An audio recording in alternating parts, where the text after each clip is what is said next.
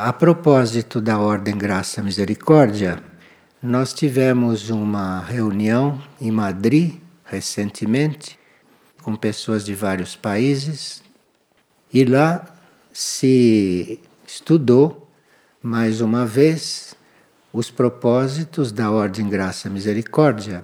Foi ressaltado que nós teríamos que ter uma estrutura, uma atitude e uma vida que facilitasse o maior contato nosso com os irmãos internos extraterrestres. Porque os irmãos estão disponíveis para nós a qualquer momento, os irmãos estão presentes sempre, mas nós nem sempre estamos disponíveis totalmente, estamos sempre fazendo alguma coisa. Então, nós teríamos que ter uma maior aproximação com esses irmãos. Embora a nossa vida seja uma vida regrada, nós teríamos que ter muito mais contato direto e consciente com os irmãos do que temos.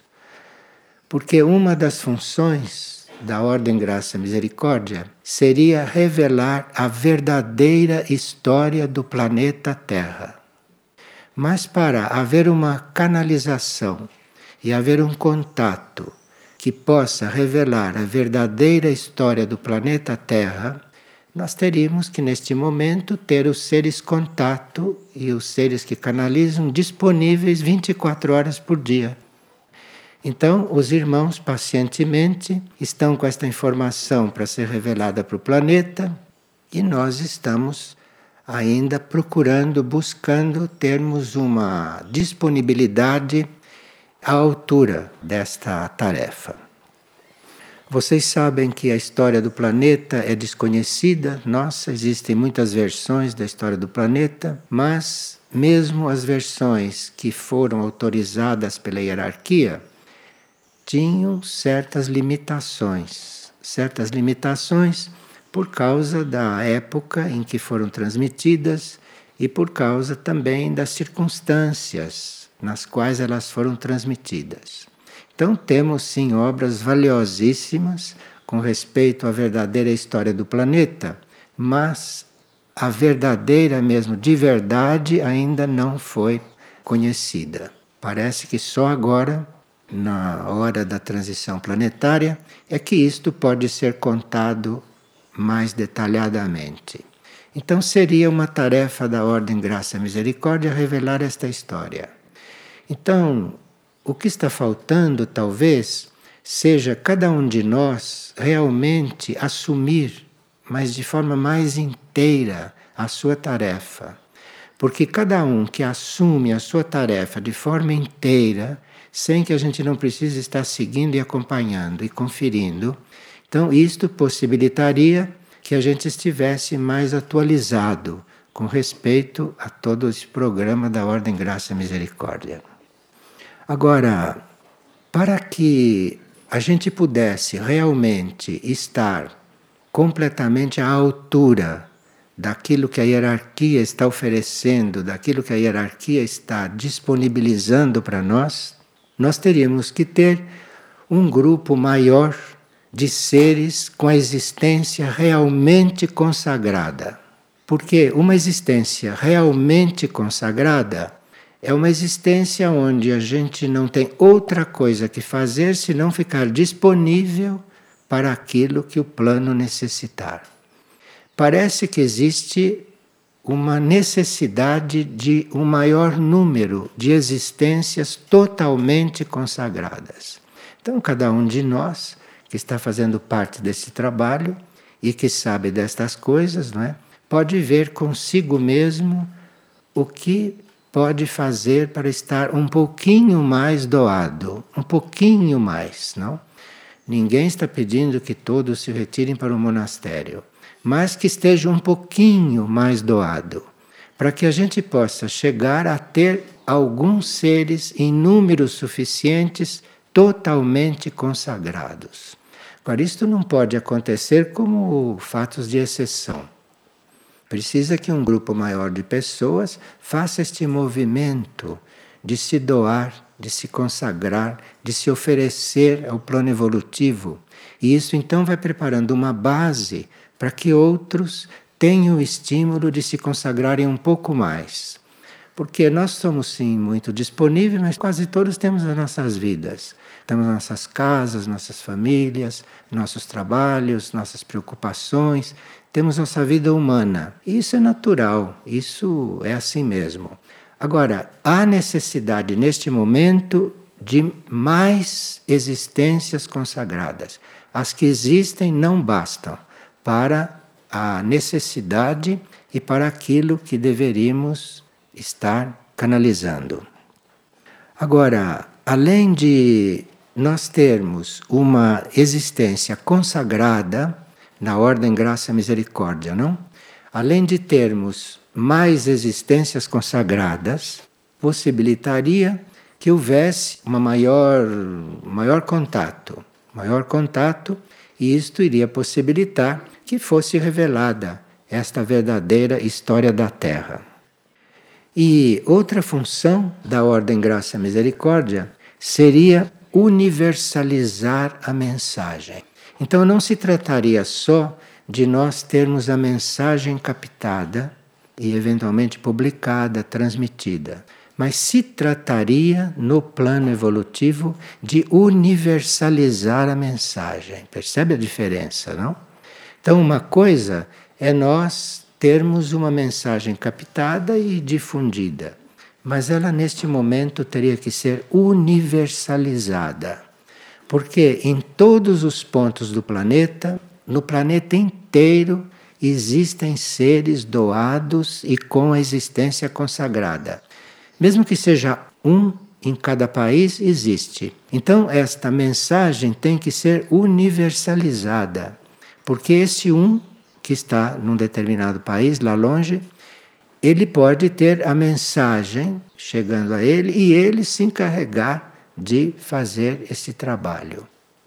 Então, a existência consagrada e a universalização da mensagem seriam necessidades para este momento. E também é muito necessário o resguardo da informação. Então, veja que coisa delicada você ter que universalizar uma informação e, ao mesmo tempo, resguardar uma informação. Resguardar quer dizer você manter aquela informação fiel àquilo que a fonte transmitiu. E resguardar esta informação de certas influências, de certos ataques, não? Que podem acontecer até durante o processo de captação. Então, um grupo de captação um grupo de canalização, é um grupo, não é um só, é um grupo, porque ele precisa ter um resguardo, ele ter um resguardo, ele estar resguardado para estar com seu canal em ordem, alinhado e puro, não? E outros que fazem parte do grupo resguardando para que a informação seja captada corretamente, seja transcrita corretamente, seja difundida corretamente. Então, tudo isso é trabalho da ordem no planeta, não só aqui. Então, nós teríamos também que ter uma vida, esses que compõem a ordem, graça e misericórdia, que compõem os monastérios, esses colaboradores mais próximos né, do monastério, teriam que ter uma vida que sintetizasse certas energias. Porque muitas energias foram manifestadas, foram reveladas por vários membros da hierarquia, e caberia à ordem sintetizar essas mensagens. Agora, obediência, obediência ao plano evolutivo, obediência ao próprio eu interior, obediência aos próprios sinais internos, porque de que adianta nós termos sinais internos se não obedecemos, se não seguimos? Não? Então nós temos um sinal interno que devemos guardar dois dias de silêncio. O dia dos monastérios e o dia da vigília. E nós não obedecemos. Porque nós temos muitas coisas que falar nesses dois dias. Há pessoas que marcam até encontro aqui no dia de silêncio para se cumprimentarem, para se abraçarem, para conversarem.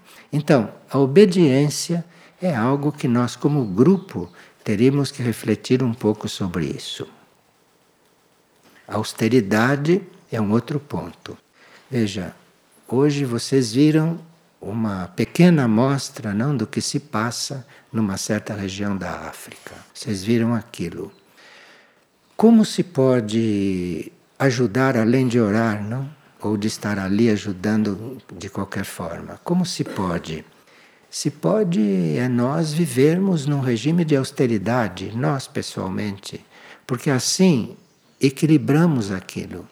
Equilibramos.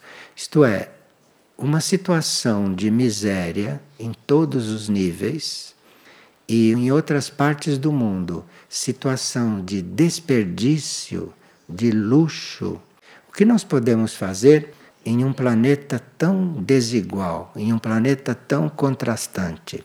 Nós teríamos que trabalhar a nossa austeridade. Porque se cada um de nós tiver consciente da própria austeridade, estiver consciente de que deve trabalhar a própria austeridade, mesmo sem estarmos lá na Etiópia, nós estamos colaborando para que haja um equilíbrio planetário. Cada ser tem a sua tarefa. Então, as irmãs da caridade, que um certo número estão lá pessoalmente, e deve haver outros que não estão lá fisicamente, como nós, mas que podemos estar colaborando à distância podemos estar equilibrando aquilo. Porque nessas coisas há também fatores kármicos, né? Fatores kármicos.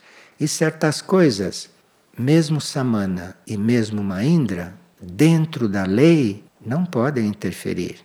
Então, o que Maindra pode pedir é orações. Samana pode pedir que a gente se universalize, mas nenhum dos dois pode acabar com aquilo que está acontecendo lá porque aquilo é também kármico, aquilo é um processo kármico. Não é?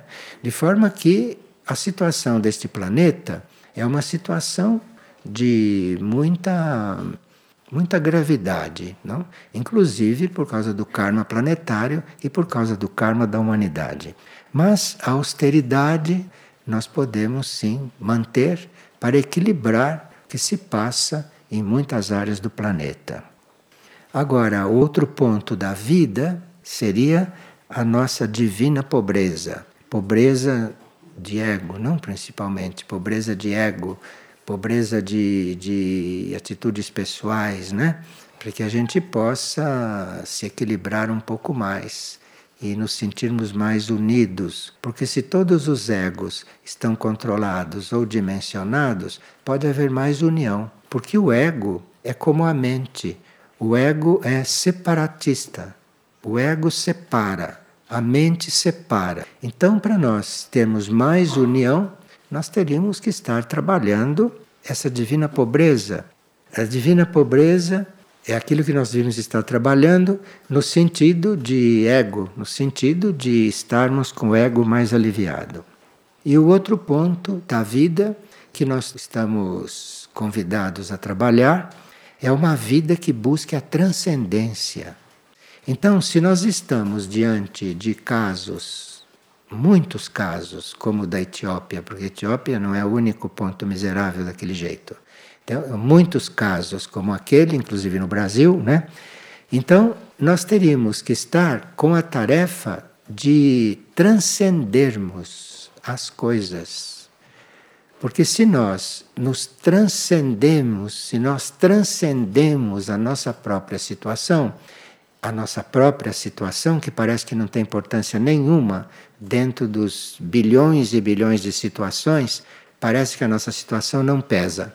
Mas a nossa situação pesa muito. E se nós transcendemos a nossa própria situação, isto é, se nós saímos da nossa situação para entrar em outra, isso chama-se transcender. Eu transcendo a mim mesmo. Se nós fazemos isto, nós vamos equilibrando o planeta. E certas coisas que devem ser transcendidas no planeta começam cada um transcendendo a si mesmo. Porque se cada um não transcende a si mesmo, como vamos fazer para transcender a situação planetária? A situação planetária é feita de todos nós, da soma de todos nós. Há certas pessoas, pessoas que às vezes não conseguem se manter na proporção que seria necessária no trabalho, no serviço, não conseguem se manter atentos, não na proporção necessária, é porque não se doam totalmente. Nós nos doamos em parte, nós nos doamos até certo ponto. De um certo limite para diante não passamos, porque temos aquilo que nós chamamos de, entre aspas, de compromissos. Então, se respeita isto tudo, não?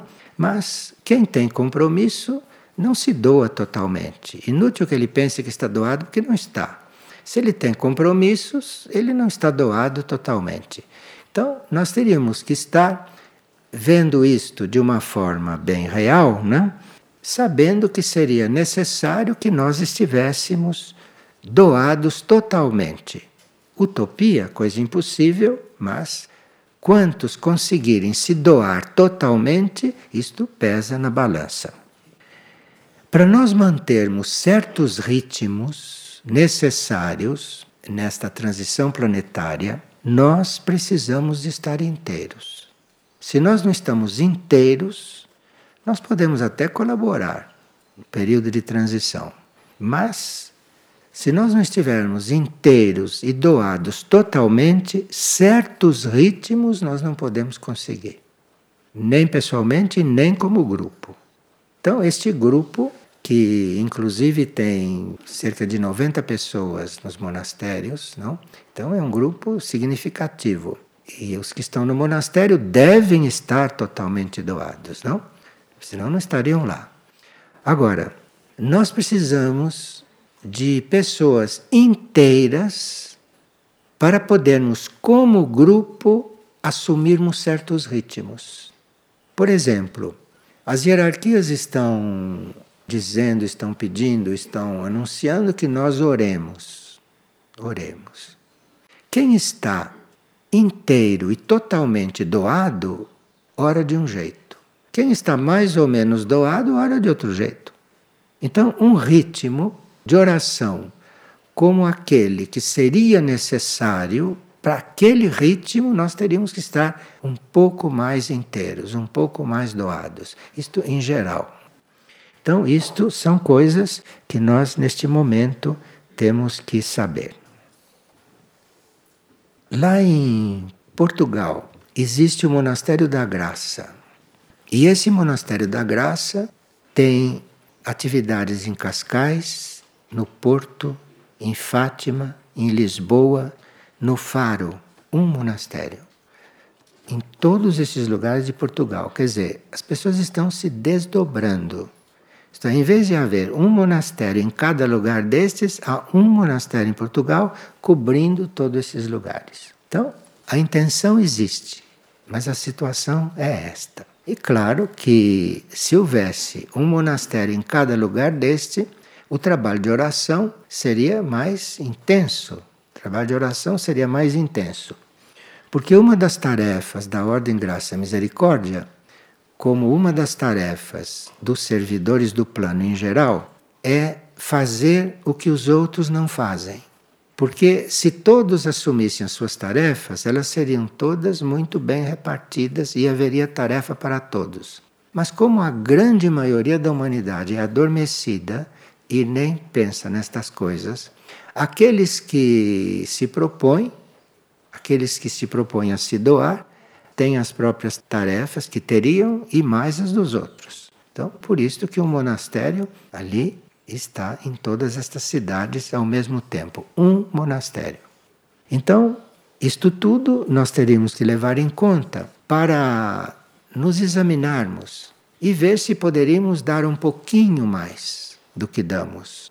Se podemos dar um pouco mais nestes momentos. E uma pessoa está perguntando: a formação de curadores, quando vai começar? Existe um livro chamado A Formação de Curadores. Você lê aquele livro que, se você for uma mônada curadora e tiver como tarefa nesta vida entrar no campo da cura, você vai entender aquele livro, vai compreender e vai eventualmente fazer alguma coisa. E existe também muitos CDs a respeito de cura. E nós vamos sendo também formados por essas informações.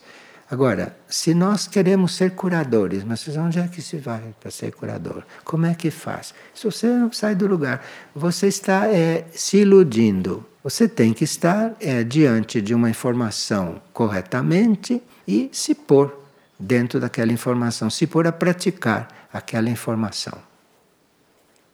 E a pessoa está dizendo que aqui em Figueira há pessoas que confundem silêncio com rigidez e que a gente é recebido com secura nas vozes e se o silêncio tem que ser deste jeito.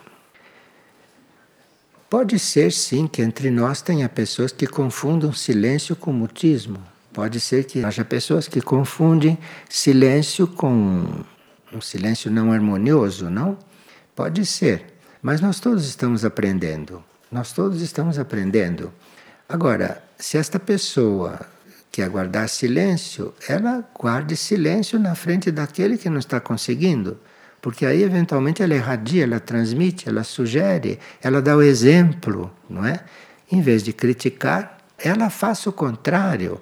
Porque assim ela vai realmente mudando, ela vai realmente irradiando aquilo que deve acontecer.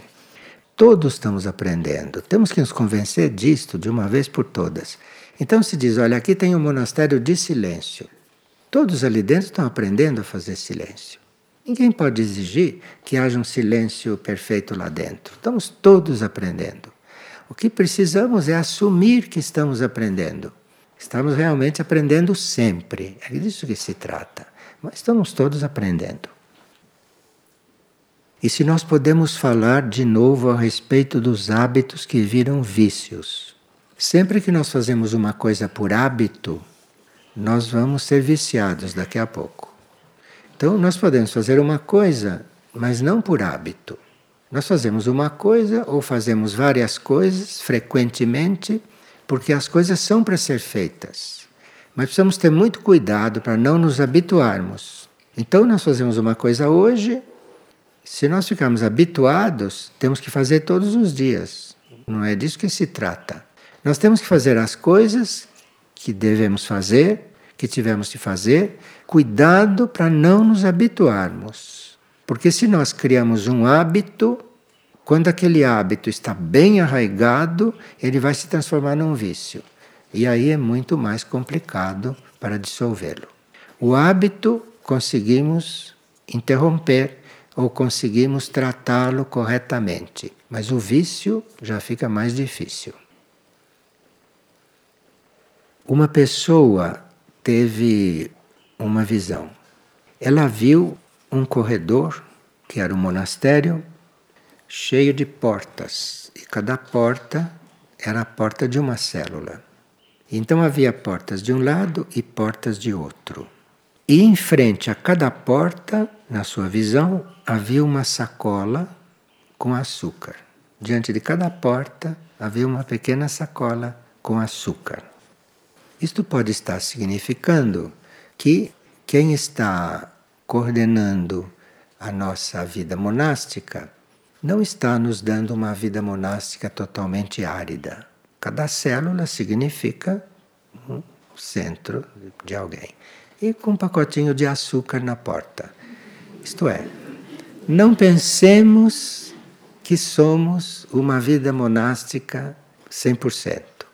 É uma vida monástica com um pacotinho de açúcar em cada porta. E temos que aceitar e agradecer, porque quem sabe se não houvesse aquele pacotinho de açúcar, o que aconteceria?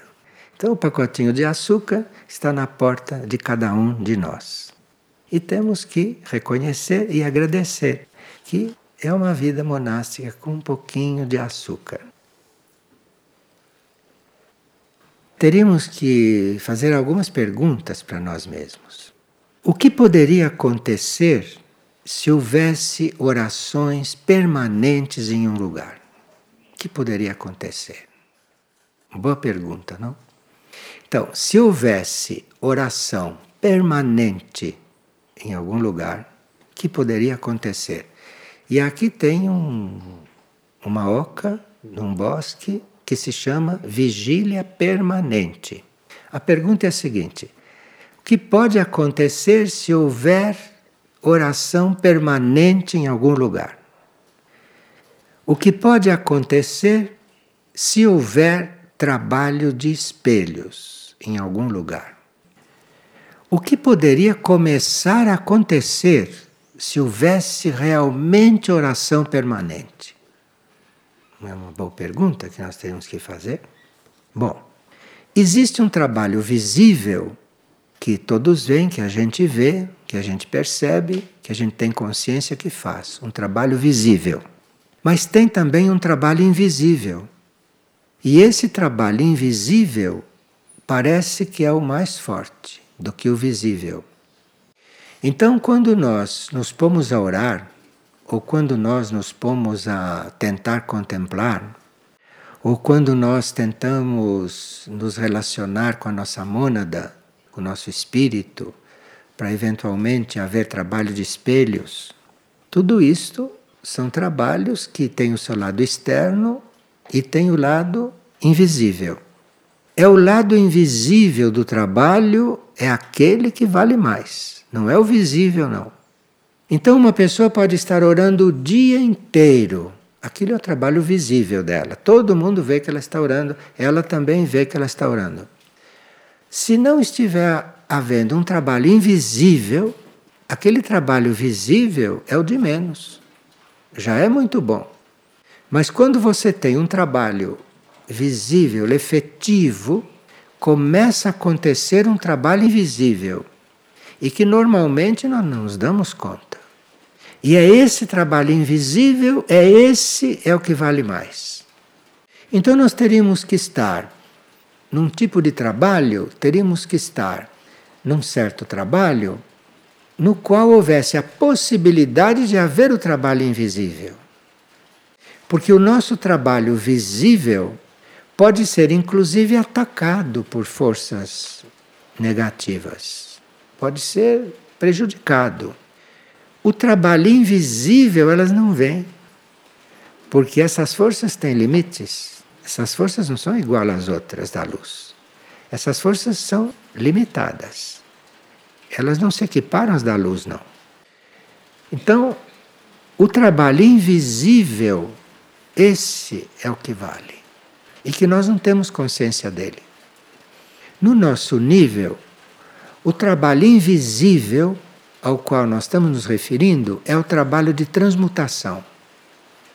Então, um de nós que estiver realmente fazendo um trabalho autêntico, real, pode estar invisivelmente fazendo transmutação.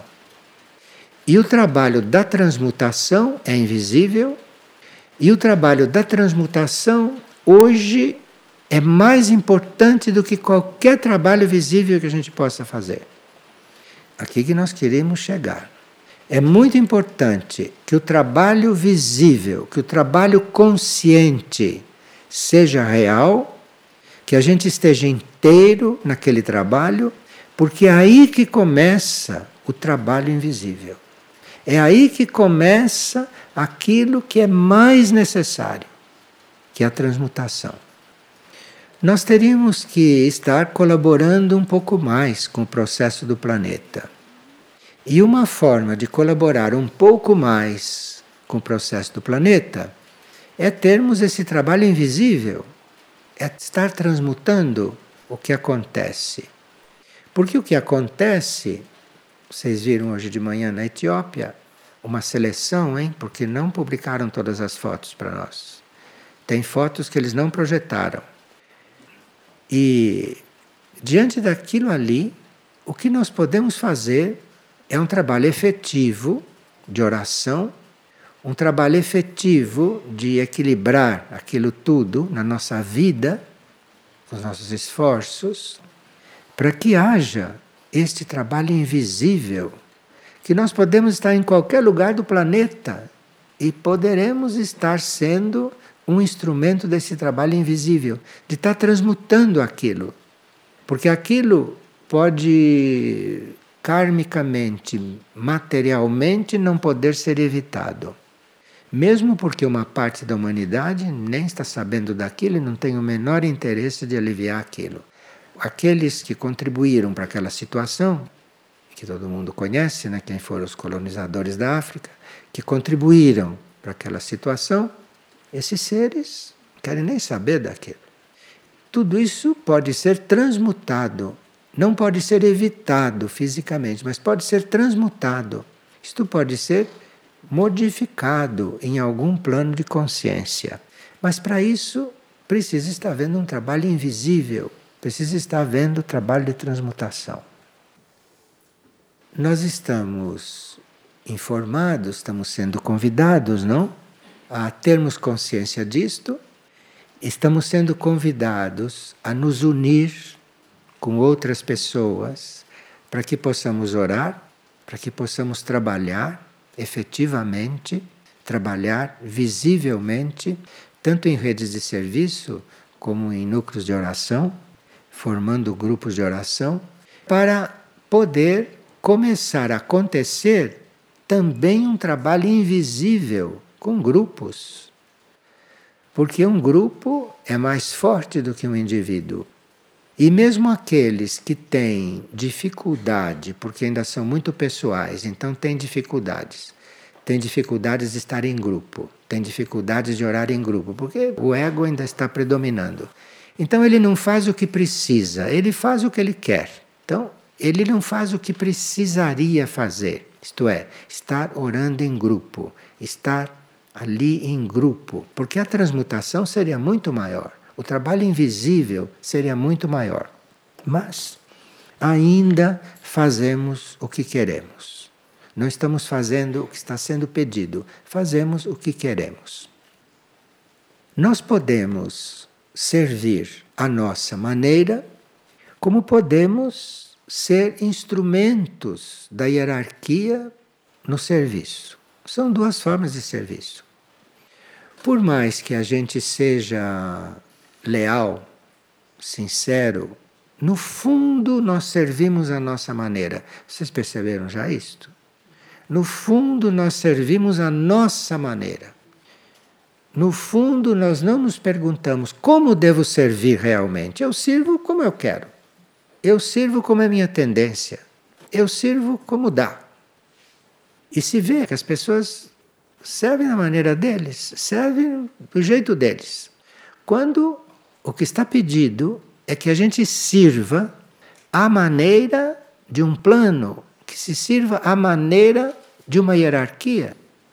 E sermos instrumentos da hierarquia e não servimos à nossa maneira. Então, tantos de nós servem, tantos de nós estão a serviço. É uma pergunta que se podem fazer: será que eu estou servindo à minha maneira? Ou eu estou realmente querendo saber como devo servir aonde e no que? Não é uma boa pergunta? Vocês não querem se aprofundar, se aperfeiçoar neste assunto? Mesmo aqueles que estão servindo, como são tantos, senão o trabalho não podia existir fisicamente. Mesmo aqueles que estão servindo, se perguntem: eu não estou servindo da minha maneira? Eu não estou naquele local que eu me encaixei porque é ali que eu me sinto bem? Será que se eu não tivesse servindo a minha maneira, tivesse num local onde devia estar, será que não estava servindo melhor? É uma pergunta. Esta reunião lá em Madrid tocou muitos pontos importantes, muitos pontos importantes.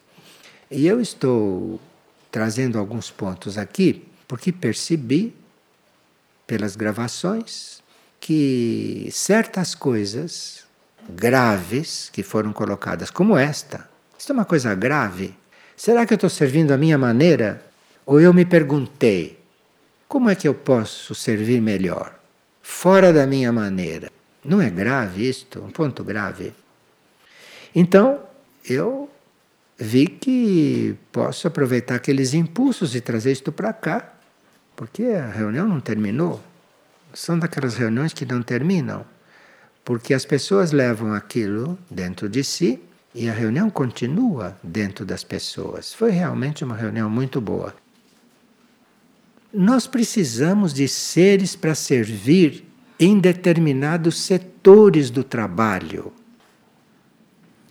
Então, eu estou servindo a minha maneira ou estou servindo onde precisa?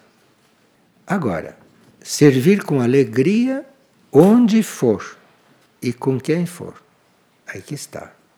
Quer dizer, não é só, não, eu não vou mais servir a minha maneira, eu vou servir onde precisa. Mas não pode ser com cara feia. Não pode ser mostrando que está sofrendo, mostrando que está se trabalhando. Tem que ser com alegria. Teria que ser com alegria. E teríamos que confiar nos nossos irmãos maiores. Porque se nós não confiamos nos nossos irmãos maiores, que nos suprem, em tudo aquilo que nós não podemos chegar, eles suprem. Então nós temos que confiar nisto. Para termos um bom quadro de servidores, né? um bom quadro. Não é difícil nós fazermos contato com estas coisas. Não é difícil. Parece que é uma, uma transformação muito profunda que temos que fazer. Não, basta querer, basta querer, porque as energias estão observando, as energias estão nos observando o tempo todo e apenas nós fazemos um movimento fora do nosso modo de fazer movimento. Apenas nós damos um sinal de que queremos fazer uma coisa diferente. Desce aquela energia que leva você para diante. Agora, reconheçamos que nós somos inconstantes, começamos uma coisa e dali a pouco já não estamos mais. Assumimos, vamos lá e tudo isso, daqui a pouco, cadê? Foi não sei aonde. Outro. Somos inconstantes. Não estamos na coisa onde devemos estar. Tem uma hora que você procura, não está. Está na Colômbia. O outro está não sei aonde. Não está. Então nós somos inconstantes. Teríamos que refletir sobre isto. Olhe, nós estamos à beira de uma transição planetária. Ou reconhecemos estas coisas e tomamos o nosso verdadeiro lugar, ou ficamos como diletantes na vida de serviço. Diletantes. Então, nós somos inconstantes e somos imprevisíveis, normalmente. Nunca se sabe o que a gente vai fazer. Somos imprevisíveis. Tem um que parece que está ajoelhado com a cabeça no chão orando. Daqui a pouco ele lembra de uma coisa, ele está na casa dele. É imprevisível. Nós somos imprevisíveis. Não, vamos rir para essas coisas descerem bem, para essas coisas porque precisamos ouvir essas coisas. Imagine, imagine um Moria que coloca em sânscrito diante de uma clarividente toda a série de livros do Agni Yoga. E aquilo sai uma gotinha assim, uma gotinha assim. Tem livros que levaram anos para ser publicados. Anos. Saíram 30, 40 anos depois. Veja a situação. Então, nós somos imprevisíveis. E isto são pessoas devotas de Moria, hein? Devotas. Vamos nos olhar no espelho, não? Vamos nos olhar no espelho. Então, no princípio, tudo isso era um movimento interno, mas esses movimentos já estão, já estão descendo, esses movimentos estão aqui. Nós temos que realmente estar encarnando esses movimentos. Está realmente encarnando. Perguntem: estou servindo a minha maneira ou estou servindo onde é preciso? E naquilo que é necessário, tá bom? E nós não teríamos também três ou quatro monges lá atendendo as coisas em São Bento Abade. Porque São Bento Abade não chega a ser uma espécie de Etiópia, mas é um lugar que foi indicado que nós fôssemos lá socorrer. E tem quantos? Três? Quantos são? Quantos? Três. Três. Três em São Bento Abade. Três. Que vão lá quantas vezes por semana? Os três estão lá, né? Um ou outro vai lá uma vez por semana e diz: assim, Ah, eu fui em São Bento Abade. Fui em São Bento. Você foi. Você devia estar lá em São Bento Abade e aqui ao mesmo tempo.